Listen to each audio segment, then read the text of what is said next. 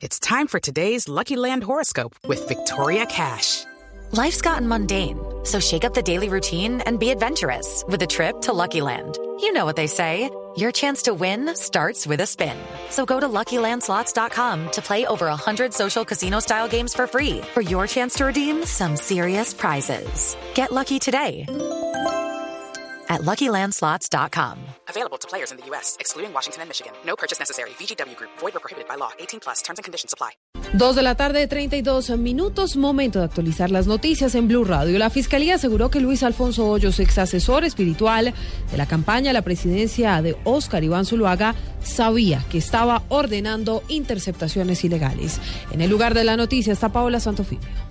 Por los delitos de concierto para delinquir, espionaje, violación de datos personales, uso de software malicioso y acceso abusivo a un sistema informático, tendrá que responder Luis Alfonso Hoyos, ex asesor espiritual de la campaña presidencial de Oscar Iván Zuluaga. El fiscal del caso argumentó ante el juez 67 de control de garantías que Hoyos tenía pleno conocimiento de las actividades ilícitas que estaba realizando Andrés Fernando Sepúlveda, el hacker condenado a 10 años de prisión por interceptar ilegalmente el proceso de paz y los correos del ex vicepresidente presidente Francisco Santos. Señaló además que incluso se entregó una millonaria suma de dinero a cambio de información que reposaba en la base de datos secretos de la Policía Nacional. Paola Santofimio, Blue Radio.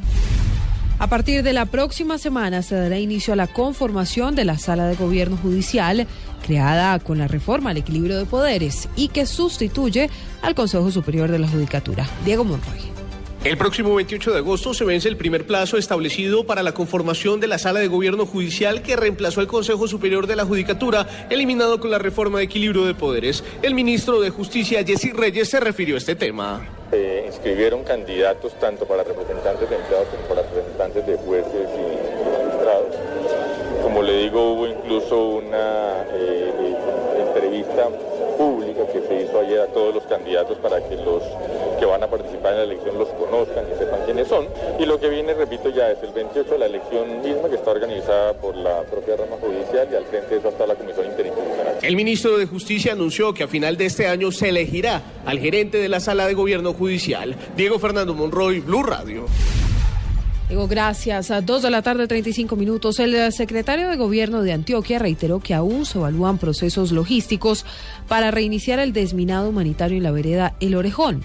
Aseguró que la suspensión de estas labores no tiene relación con ninguna amenaza, como le indicó la guerrilla de las FARC. Se espera en los próximos minutos una declaración del presidente Juan Manuel Santos desde Bucaramanga con respecto a esta denuncia que hizo la guerrilla de que por cuenta de presencia de paramilitares en la zona no se había podido reiniciar las labores de desminado humanitario. Vamos a Medellín y María Zapata.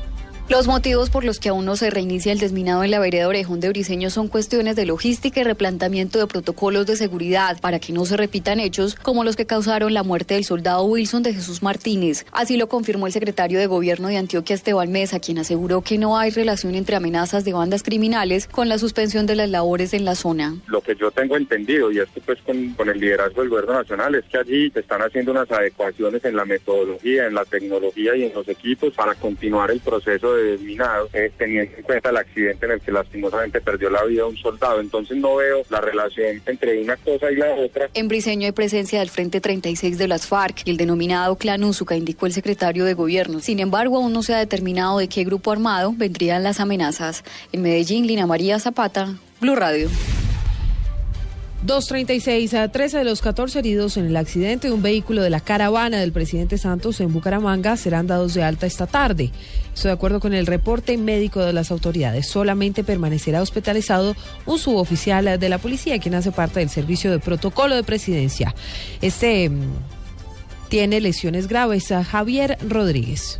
En estos momentos se normaliza el tráfico de automotores hacia el aeropuerto Palo Negro luego que dos grúas sacaran el bus del SEA que se accidentó con 14 personas a bordo que resultaron heridas y que hacían parte de la caravana del presidente Juan Manuel Santos que se encuentra en la capital santanderiana. Los heridos fueron trasladados al hospital del municipio de Girón, a la clínica cardiovascular del municipio de Florida Blanca y al hospital universitario de Santander donde se encuentra el sargento del ejército John Jairo Espina, el más delicado como lo explica el comandante de la policía de tránsito de esta región del país, mayor Jorge Salinas. Se trasladó, fue remitida hacia el hospital universitario. Estamos a la espera de la confirme por parte del hospital el estado en que se encuentra esta persona. Al parecer, según las autoridades, una falla mecánica provocó el accidente de este bus de la caravana presidencial. En Bucaramanga, Javier Rodríguez, Blue Radio.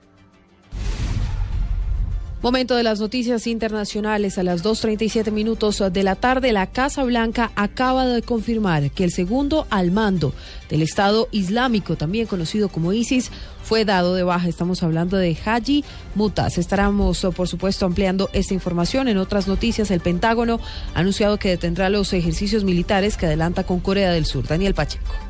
Una fuente anónima del Pentágono confirmó a la Associated Press que los ejercicios militares anuales entre Corea del Sur y Estados Unidos fueron suspendidos en medio de las tensiones entre las dos Coreas, luego de que el régimen del norte declarara un cuasi estado de guerra. Los ejercicios entre Estados Unidos y Corea habían comenzado este lunes y estaban programados para continuar hasta el viernes de la semana próxima. Su detención da señales de que Washington considera que la situación es sensible en extremo. Las dos Coreas han intercambiado disparos de artillería sobre la zona desmilitarizada que los separa, sin generar víctimas. El gobierno de Kim Jong-un de Corea del Norte ha amenazado con lanzar una ofensiva militar si Corea del Sur no detiene transmisiones de propaganda desde altoparlantes en su sección de la zona desmilitarizada. En Washington, Daniel Pacheco, Blue Radio. Y ahora en Blue Radio, la información de Bogotá y la región. Momento de las noticias de Bogotá. La Secretaría de Salud hizo un llamado a las EPS para que cambien los mecanismos de atención a los usuarios y así evitar más muertes por negligencia. Daniela Morales. El secretario de Salud, Mauricio Bustamante, aseguró que aún se sigue utilizando el método de las tutelas por parte de los usuarios que acceden al servicio de salud, porque dice que en este momento está siendo deficiente el trabajo de las EPS en lo que tiene que ver con atención. Cerca de 118 mil tutelas se presentaron el año anterior, eh, que corresponde a, a una cuarta parte de las tutelas que se presentaron en el país. Eso significa que la ciudadanía todavía sigue utilizando la tutela para acceder a los servicios de salud. Y lo otro que se ha resaltado es que realmente existen barreras al acceso efectivo. Por esto hizo un llamado a todos los centros de salud y también a las EPS a que cambien o mejoren los mecanismos de atención para que pueda ser oportuna y efectiva el acceso a la salud. Daniela Morales, Blue Radio. ¿Y cómo está la movilidad a esta hora en Bogotá? Le preguntamos a Sofía Bonet.